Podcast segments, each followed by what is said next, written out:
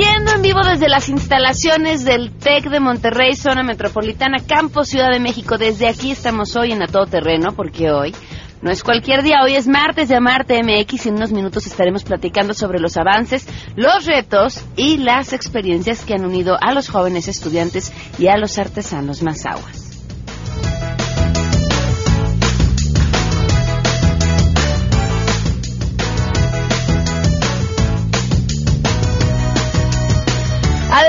Tendremos buenas noticias y muchas cosas más. Quédense con nosotros porque si arrancamos este martes a todo terreno. Tecnológico de Monterrey Campus México presenta Amor, creatividad, compromiso, visión. Esto es Amarte.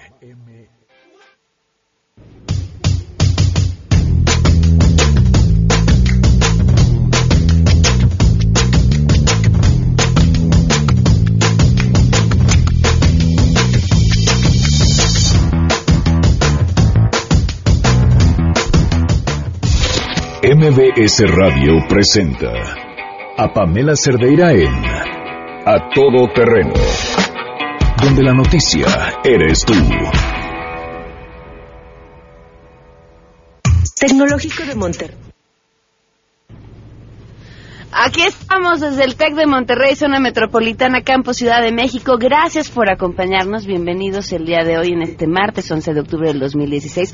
Soy Pamela Cerdeira, contenta de poder estar con ustedes, contenta de poderles transmitir un capítulo más de un proyecto en el que hemos puesto el corazón nosotros, pero los estudiantes del TEC de Monterrey han puesto corazón, el alma, el cuerpo, el sudor, sus noches, sus insomnios, su trabajo, su empeño y la comunidad con la que están trabajando también. Ya tuve la oportunidad de saludar saludarlas y platicar con las artesanas que nos van a acompañar esta tarde.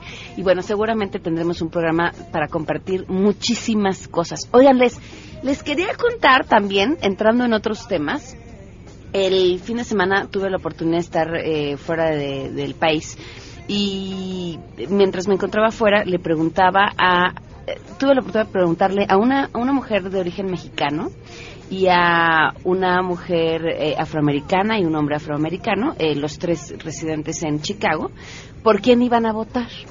Y la respuesta que me dieron me llamó muchísimo la atención porque no la veía venir.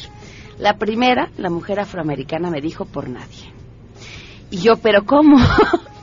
¿Cómo? No, por nadie. Trump es y se soltó con todo lo que los mexicanos pensamos de Trump, ¿no? Es tal, es una, es una mala persona, si quiere que los mexicanos se regresen a México, ¿qué esperará que los negros nos regresemos a África? Y así se soltó hablando sobre él. Le sigue entonces, ¿por qué no votas por Hillary? Porque es lo mismo de siempre. Porque no hemos encontrado un solo candidato que nos pueda unir a todos, que nos vea por igual, que, que, que nos vea y que nos prometa a todos la posibilidad de vivir en paz con todo lo que necesitamos. Y yo le decía, mira, a veces en, nuestro país, en, México, o al menos yo a veces he votado así, no votas porque gane un candidato, votas porque no gane otro, ¿no? Y entonces es una forma de dar un voto útil. Pero si no votas, pues le estás dando oportunidad a quien no quieres que gane, que en este caso pues me dices, ¿quién te parece el peor de los dos? Bueno, insistió, no iba a votar. El caso de la mexicana eh, fue todavía más interesante. Eh, me dice, bueno, yo no puedo votar, pero, pero en mi familia las opiniones están divididas. ¿Por? Bueno, pues mi marido va a votar por Hillary, pero duda votar por ella, porque él está a favor de que las personas puedan tener armas para su protección.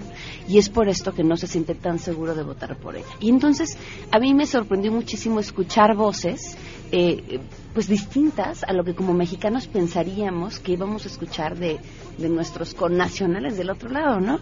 Eh, la, la, tercera persona les decía un hombre, él eh, fue el primero que me dijo, sí, seguro, yo sí voy a votar.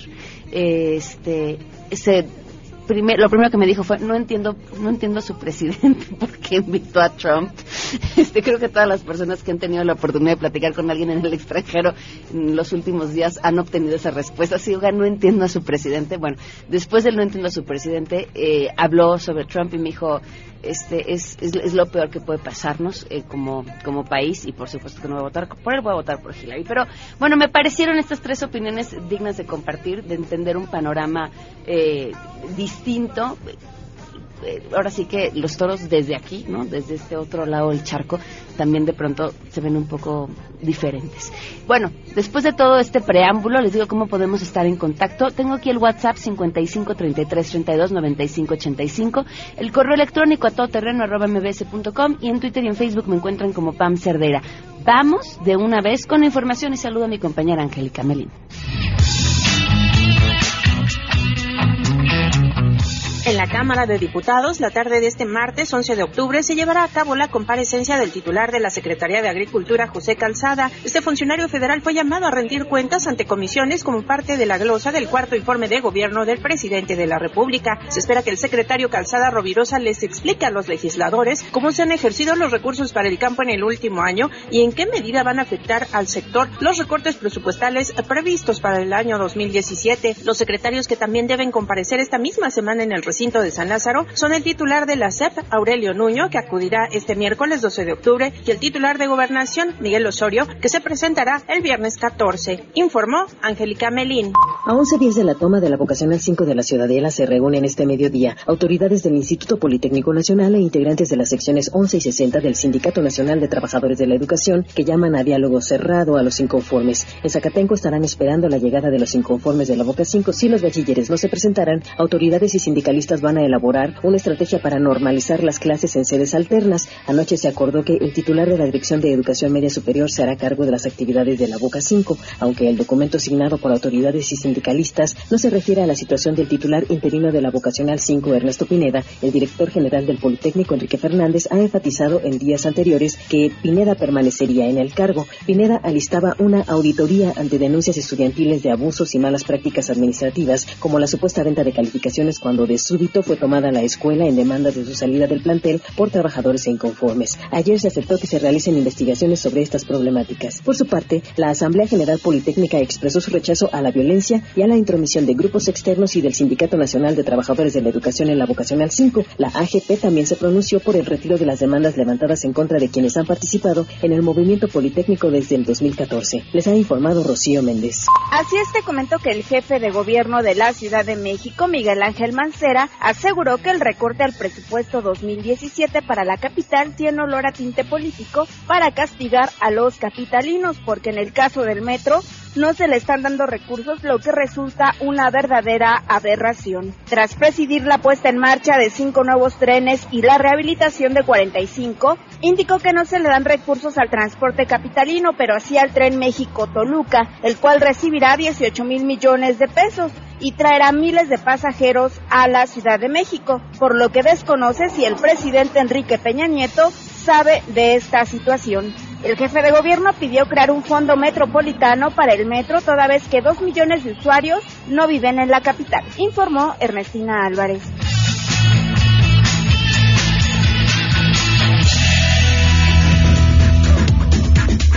12 con 13 minutos y tenemos también buenas noticias.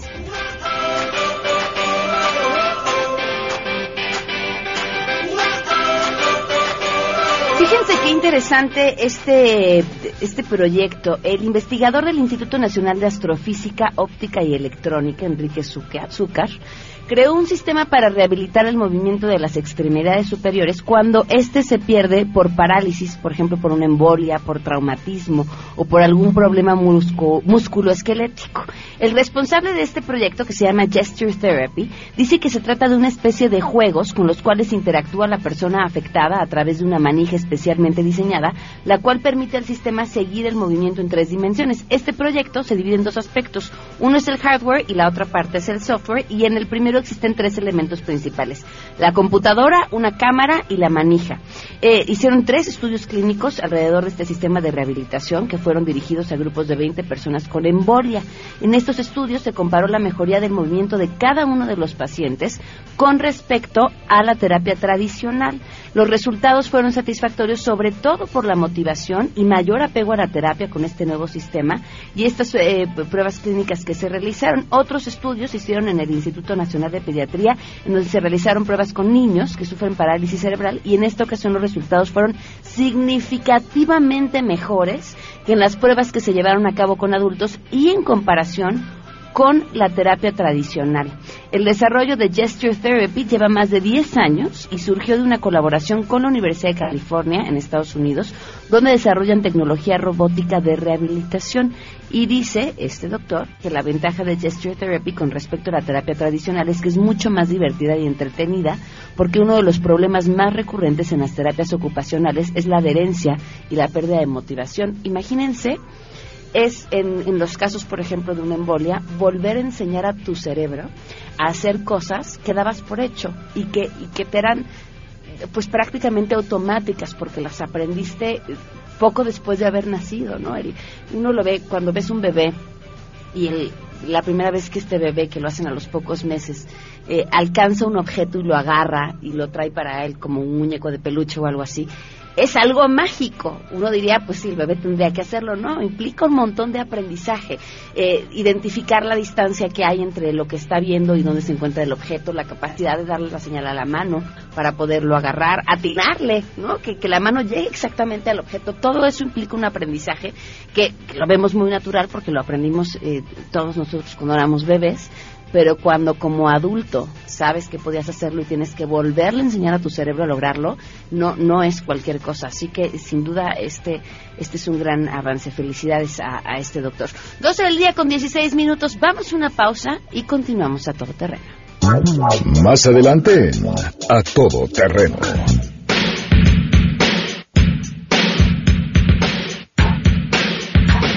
Estamos muy emocionados. Hoy es día de Amarte MX. Estamos transmitiendo desde el TEC de Monterrey, zona metropolitana, Campus Ciudad de México.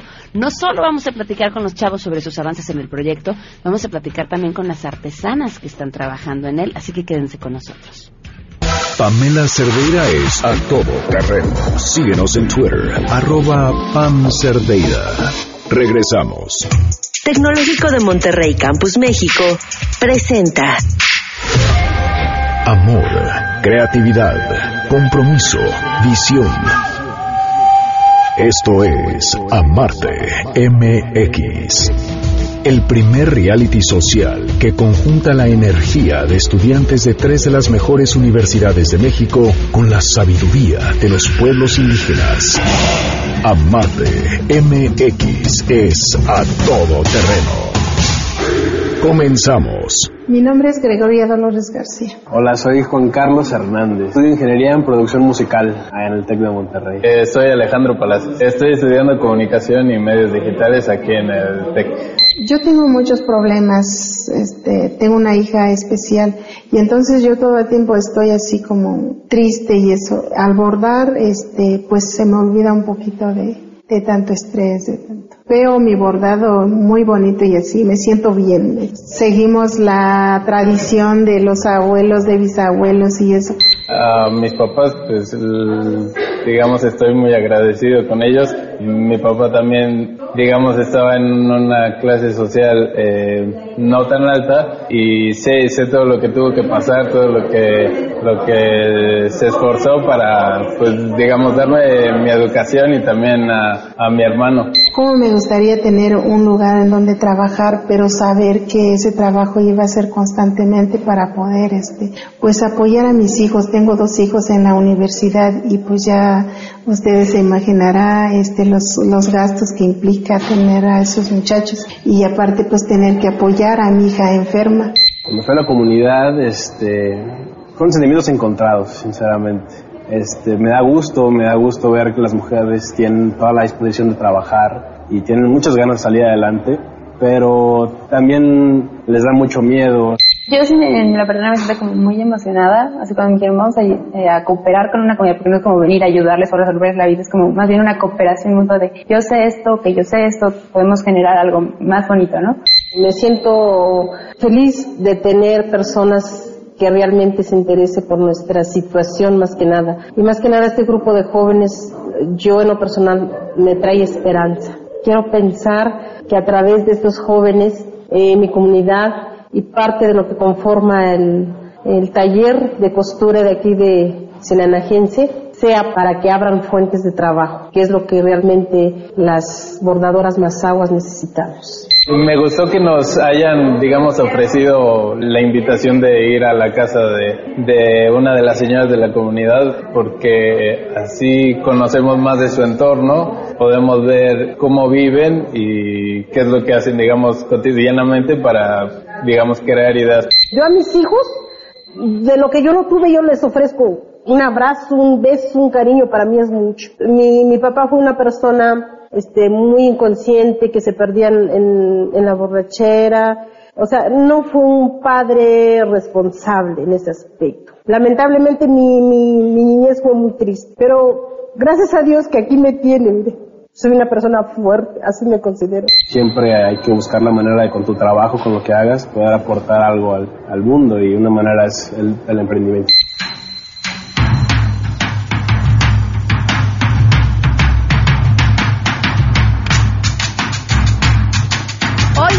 Marte MX. En esta ocasión especial estamos transmitiendo en vivo desde el TEC de Monterrey, zona metropolitana, Campus Ciudad de México, este proyecto que arrancamos a inicios de septiembre de la mano de tres universidades que nos dijeron, va, cada universidad, con los equipos que cada una decidió formar, eh, trabaja de la mano con una comunidad indígena para realizar y llevar, para diseñar cinco productos y a partir de estos productos crear un plan de negocios que pueda, a partir de ahí, servirle a la comunidad para desarrollar sus artesanías en maneras eh, mucho mejores.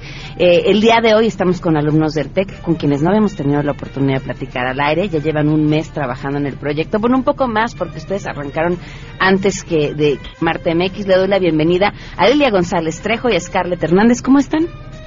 Muy bien, muy, emocionadas y muy contentas de, tener la oportunidad de estar aquí. Sí, igual, muchas gracias por tenernos aquí de nuevo. A ver, bienvenida. ¿Ustedes qué estudian? Eh, yo estudio psicología y voy en el séptimo semestre. Ok, ¿y tú? Yo estoy estudiando negocios internacionales, igual en séptimo semestre.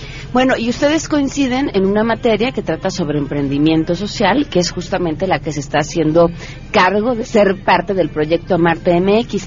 Pero me imagino que aquí está su maestra, ya más adelante vamos a platicar con ella, que por cierto a mí me hizo llorar el día de la presentación del proyecto. Pero bueno, se los cuento más adelante y por qué. Eh, pero, por ejemplo, para ti que estudias psicología, estar metida en un proyecto como estos, me imagino que debe ser algo completamente distinto a lo que esperabas de la carrera. Claro, claro. Eh, realmente yo nunca eh, me imaginé tener un proyecto de tal magnitud. Eh, creo que este es un proyecto que abarca muchas cuestiones desde el, el, aspecto cultural, social y económico. este proyecto realmente me, me ha sorprendido porque el impacto que generas a las mujeres, el empoderamiento que se le debe de dar a estas mujeres artesanas que realmente pues muchas empresas eh, reconocidas realmente no les dan la importancia a estas mujeres con sus productos. Y bueno esta carrera realmente es eh, pues ayudar a las personas hacer visitas a sus comunidades, hacer observaciones, hacer investigaciones sobre cómo, cómo poder empoderarlas, cómo poder potencializar sus, sus productos, sus artesanías, realmente me da muchísima satisfacción. ¿Y para ti, Scarlett? Bueno, en el caso de mi carrera, me gusta que este proyecto nos ayuda a que la gente entienda y a yo también seguir aprendiendo de que los negocios no están peleados con el ayudar a las personas. Muchas veces se tiene la idea errónea de que si tú tienes un negocio no puedes generar un bien o un impacto positivo a este tipo de comunidades, por ejemplo. Entonces yo estoy feliz de que a través de mi carrera y a través de este proyecto puedo romper un poco con ese pensamiento que se tiene acerca de las personas que estudian los negocios. Ok. Nos acompañan también, les doy la bienvenida, Elena Castillo y María de la Luz Cruz. Ellas son artesanas de la comunidad Mazagua de San Felipe del Progreso. Bienvenidas, ¿cómo están? ¿Cómo estás? Bien, bien, gracias. Gracias por acompañarnos y también a Elena, gracias por acompañarnos. ¿Cómo estás? Bien, gracias. A ver, Elena, cuéntame qué es para ti, qué es para ti el bordado y lo que puedes lograr con tus manos a través de este. Bueno, para mí el bordado es algo que hemos aprendido desde mi mamá, nos ha enseñado. Entonces nosotros aprendimos a bordar como desde los 10, 11 años por ahí. Y de ahí pues o sea, hemos estado bordando y bordando y ahora nos está, este, con eso pues nos ayudamos ahora sí que ya, ya ahorita ya con nuestros hijos ya, ya son grandes, ya estudian y todo eso. Y pues la verdad sí, sí nos ayudamos con eso. ¿Te acuerdas de qué fue la primera pieza que vendiste? Sí, en el bueno, ya para hacer productos así ya nos metimos en el taller que ahorita estamos lo que es Promasagua Ujú. y ya de ahí este hicimos varios productos y pues todo eso lo, lo que se hizo al principio todo eso se vendió. Antes del taller no habías vendido ninguna pieza tuya. Mm, No. ¿Bordabas para ti? Sí. Ok. ¿Y, y en tu caso, María, ¿a qué edad aprendiste a bordar? Bueno, en mi caso aprendí a bordar este, a los ocho años. Bueno, a, a mí me llamó la atención este, los colores, las flores, cómo van quedando cuando uno los va formando. Entonces, aprendí a bordar sola. De hecho, por lo mismo que me llamó la atención. Ok. Y así fue empezando poco a poco y, y ya fue como llegué al- igual al taller. Antes bordabas igual nada más para ti. Sí, nada más para mí. Ok. La historia de esta comunidad, la de San Felipe del Progreso, es una, es una historia distinta, porque Promas Agua ha estado trabajando con ustedes ya desde hace tiempo y han tenido eh, distintas oportunidades, no solamente para ustedes a través de la comunidad, sino para sus hijos, para que también puedan ver un, un futuro distinto. Y a la vez, para nosotros es importante reconocer el trabajo que ustedes hacen eh, y las que tienen y todo aquello que representan. ¿Qué sintieron y, y cómo fue aquel primer encuentro que tuvieron con los chavos del TEC de Monterrey? Bueno, pues los jóvenes son muy amables y pues nos han tratado bien. Y este, pues es un proyecto que ellos traen para apoyarnos económicamente. Bueno, en mi caso pues tengo hijos en universidad igual, preparatoria y de esa forma yo puedo ayudarme y creo creo en ellos que ellos nos van a ayudar en este proyecto y, y es- pues nos dieron un buen trato. ¿Tienes cuántos hijos en la universidad? Uno ¿Qué está y- estudiando? Ingeniería civil. Ah, muy bien. ¿Y para ti? Este, pues nosotros, ah, bueno, yo también, de hecho, yo les agradezco porque ellos se han portado muy bien con nosotros, han ido, creo que tres veces este, allá, nos han ido a visitar y son muy amables. Este, y creo que traen un buen proyecto para nosotras como amas de casa, como el, el trabajo lo hacemos en casa y eso nos da oportunidad de hacer el trabajo y atender a nuestros hijos que tenemos. Y pues ahora sí que se les agradece ya con eso, este, nos ayudamos mucho en la casa, en economía y todo eso. Miren, les cuento un poco de la historia de esta comunidad. Como les decía, Promas Agua ha estado con ellas y se dieron cuenta de que todas estas mujeres bordaban y entonces decidieron empezar con el taller de bordado y comenzaron a vender a grandes tiendas de autoservicio, si no me equivoco. De repente, en este comienzan a vender a lo grande. Una de estas tiendas les hace un gran pedido a la comunidad. Las artesanas que aquí nos acompañan hacen este gran pedido y luego, pues como buena tienda grandota de autoservicio, le dicen que creen, pues ya no, gracias. Y entonces se quedan con un montón de trabajo que habían hecho y con un taller pues prácticamente parado.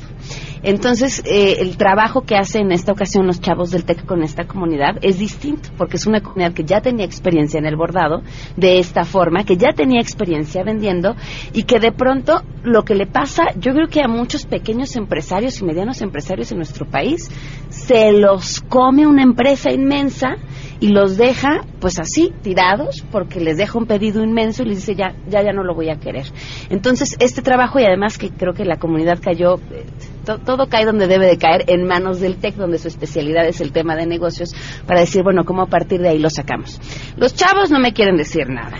Las señoras de la comunidad no me quieren decir nada. Pero vamos a ir un corte y de regreso les voy a sacar qué es lo que tienen entre manos para el proyecto de Marte MX ahorita volvemos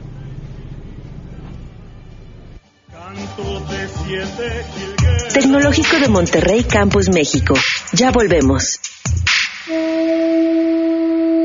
Amarte MX regresa con más historias después del corte comercial. A todo terreno. Tecnológico de Monterrey Campus Ciudad de México. Regresamos. Estamos de regreso con Amarte MX. A todo terreno. Continuamos.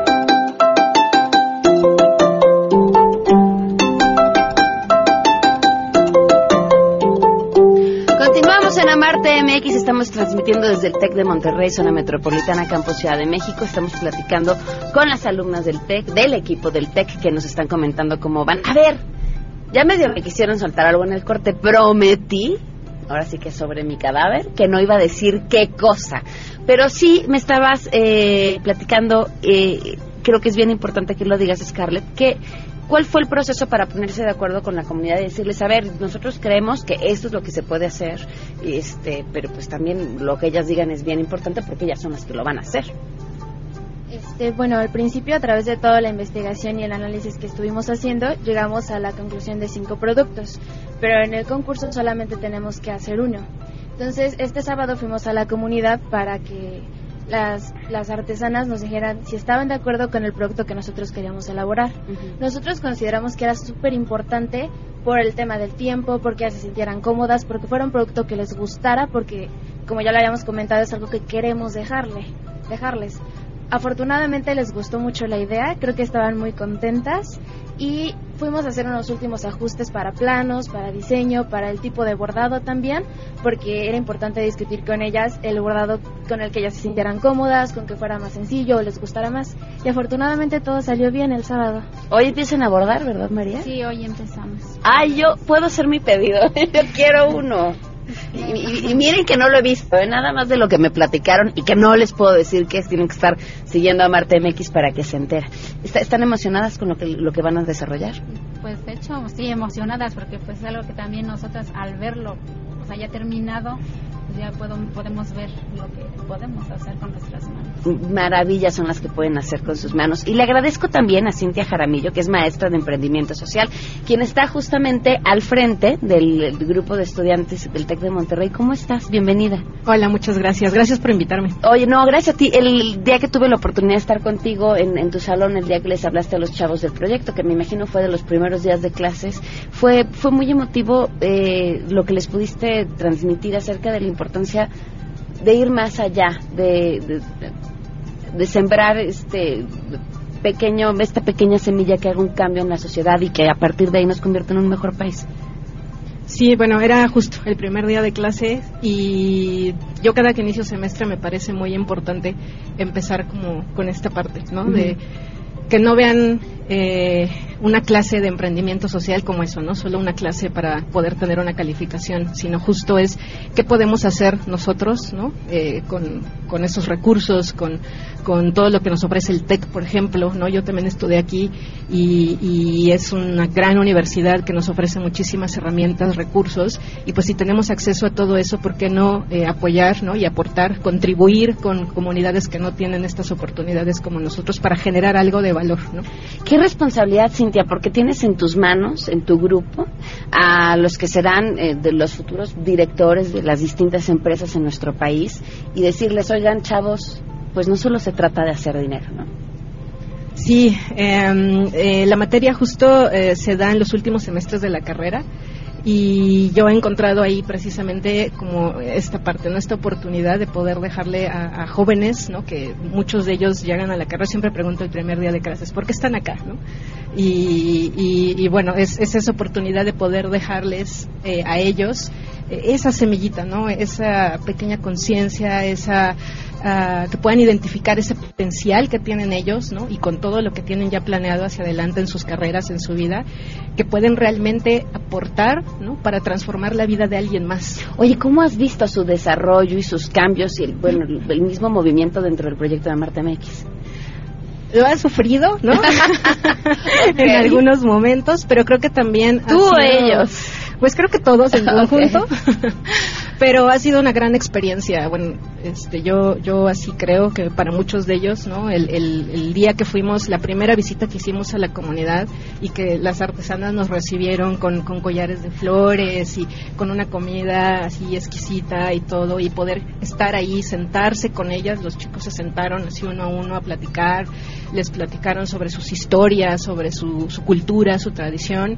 Creo que para ellos fue eh, como un golpe de realidad y al mismo tiempo una, una experiencia que eh, creo está marcando de alguna manera, ¿no? Un poco eh, su, su visión, ¿no? Su, sus su, su propia experiencia y que creo que va a generar algo muy, muy bueno, ¿no? De valor. Oigan, si ya me dijeron que no hay tortillas como las de San Felipe del Progreso, ¿eh? La próxima vez nos vemos ahí para echarnos un taco, por supuesto. Sí, claro, cuando ustedes gusten. Pues de verdad, muchísimas felicidades eh, por estar al frente de este equipo, por el trabajo que están haciendo. Muchísima suerte. Todavía nos queda eh, pues poquito más de un mes por recorrer y vamos a estar siguiendo con lupa lo que hacen.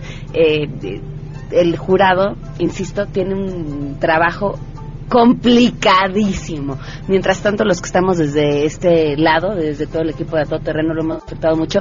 Les agradecemos mucho a los chavos su compromiso. Les agradecemos mucho a las artesanas su confianza en este proyecto y, por supuesto, a, a las maestras que, como tú, están al frente diciendo, vamos, si se puede. Muchísimas gracias. No, al contrario, gracias a ustedes. Y la verdad es que el mérito es todo de, de los chicos, ¿no? Se han esforzado muchísimo, han aportado muchísimas ideas muy valiosas y también de la comunidad, ¿no? De las artesanas, de la fundación, del TEC que nos ha apoyado un montón. Entonces, en realidad esto es un, un verdadero trabajo en equipo como debe ser. ¿Hay algo que les gustaría agregar?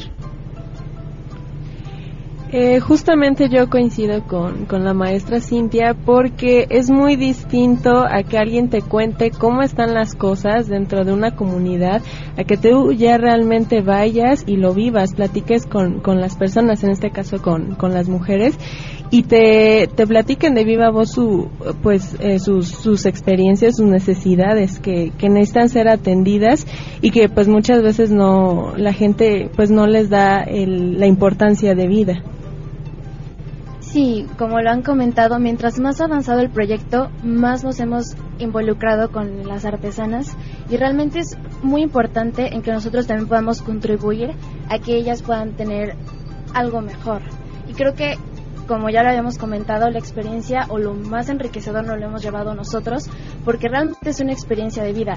Es de verdad un honor poder conocer a gente que trabaja, que es que quiere ser que quiere crecer, que quiere dejar algo hacia sus familias y eso es lo que nos han aportado. Para ti, María, ¿lo que quieres agregar? Pues son bienvenidos cuando gusten a la comunidad de San Felipe del Progreso. Muchísimas gracias. Gracias, María. ¿Y para ti, Elena? Este, pues yo les agradezco toda la atención que nos han puesto los jóvenes y esperemos que les guste y que compren mucho. Muy bien, muchísimas gracias. gracias. Damos una pausa y continuamos desde el Tec de Monterrey. Tecnológico de Monterrey Campus México. Ya volvemos. Ibero, UNAM o Tec de Monterrey. Escoge tu favorito y sé parte de Amarte MX. Regresamos después de una pausa comercial. A todo terreno. Donde la noticia eres tú. Tecnológico de Monterrey Campus Ciudad de México. Regresamos. Estamos de regreso con Amarte MX a todo terreno. Continuamos.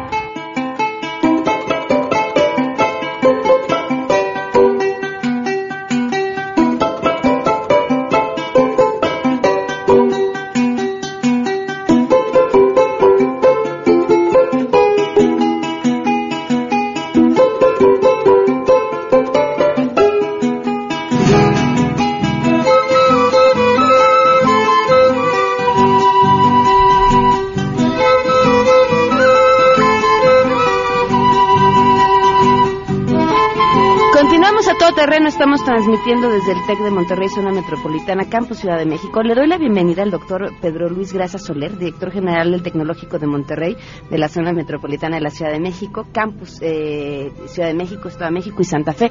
Bienvenido, gracias por acompañarnos. Gracias a ti por invitarnos. También está con nosotros el doctor Luis Miguel Beristain Hernández, director del Instituto de Emprendimiento Eugenio Garza. Bienvenido, gracias por estar con nosotros. El gusto es estar contigo. Padre. Antes que nada, gracias por haber confiado en MBS en este proyecto de haber dicho, va.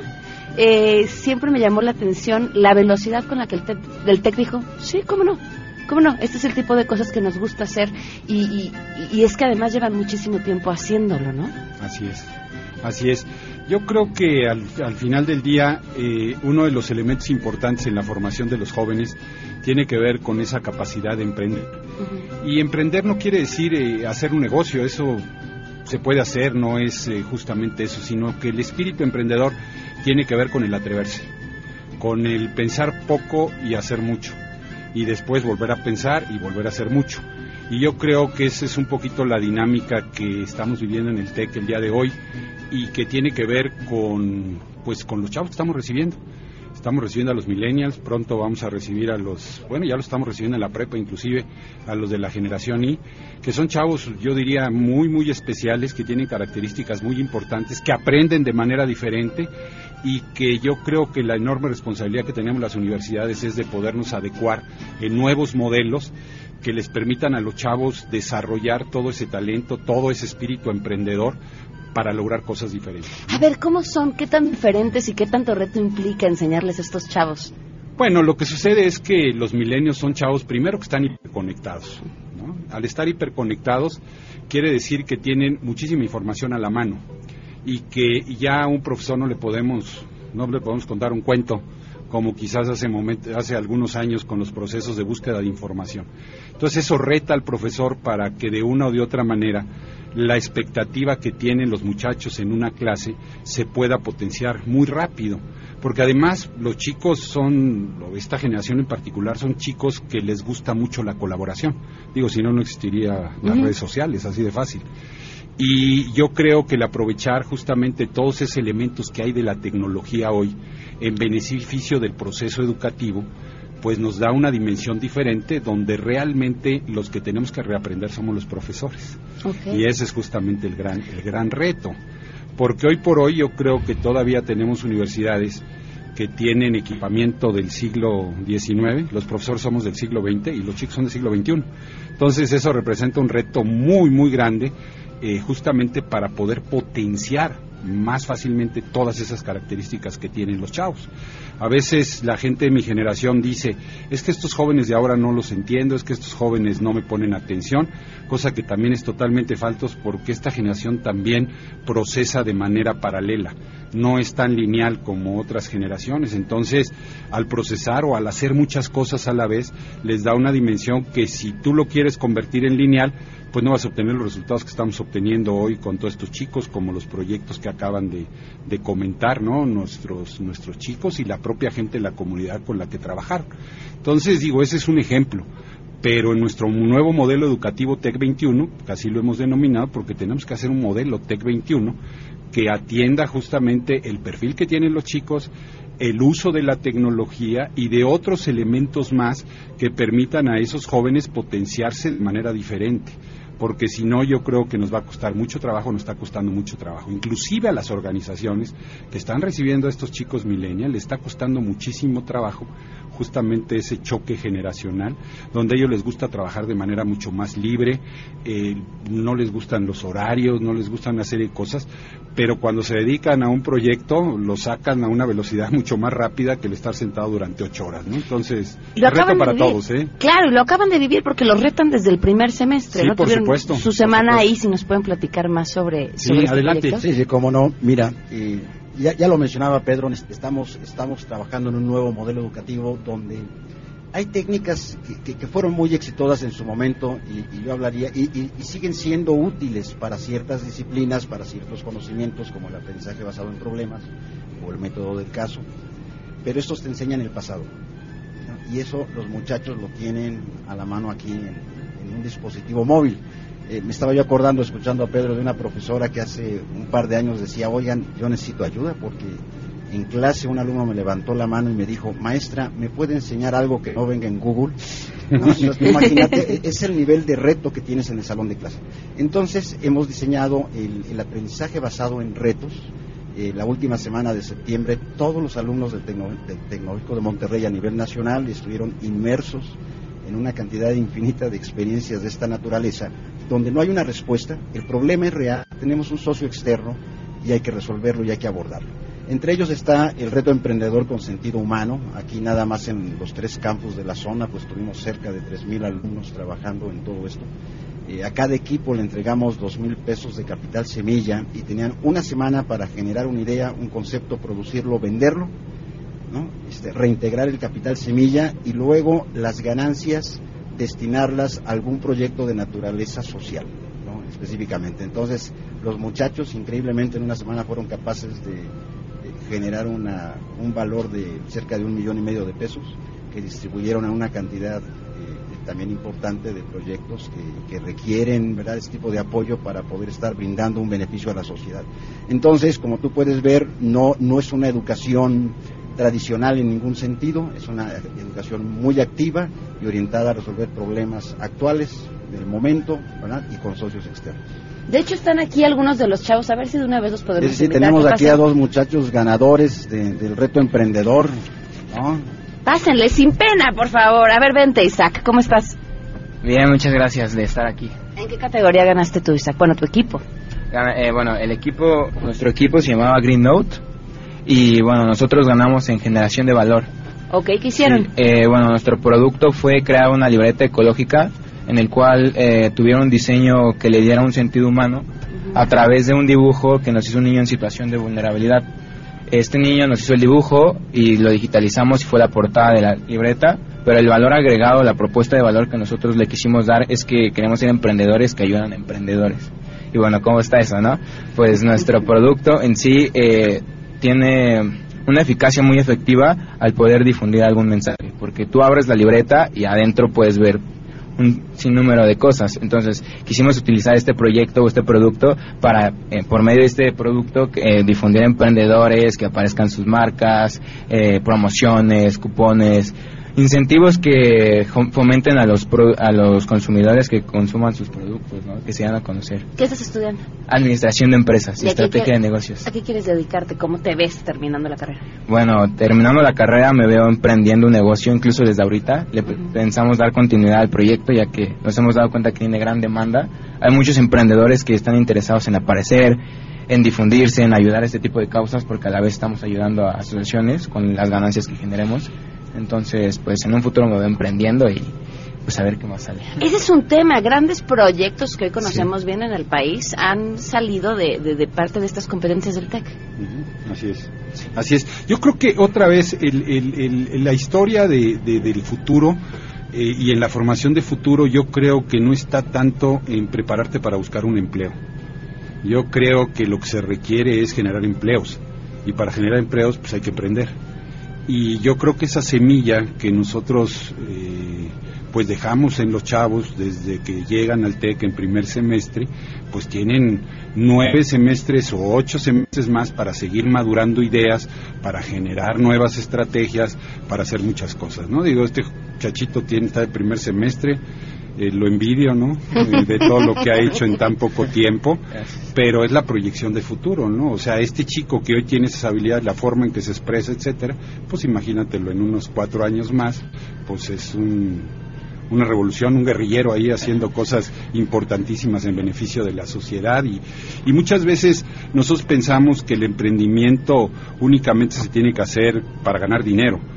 Y sí, sí es importante ganar, generar riquezas, etcétera, pero también con los proyectos sociales se puede vivir bien. También se puede generar recursos, se pueden hacer muchas cosas, ¿no? Quizás estamos muy en la lógica del asistencialismo, ¿no? De cómo ayudo al otro, cómo le regalo, pero poco en decir cómo generamos negocios donde generemos recursos para todos, ¿no? Y creo que este tipo de proyectos enfocan a los chicos en esta dimensión. Y si en el futuro se vuelve emprendedor de tecnología o de alguna otra cosa, siempre tendrá ese gusanito adentro de que hay que repartir para que la sociedad sea más justa, ¿no? Valentina, ¿cuál fue tu proyecto? Sí, nosotros generamos joyería a base de cemento.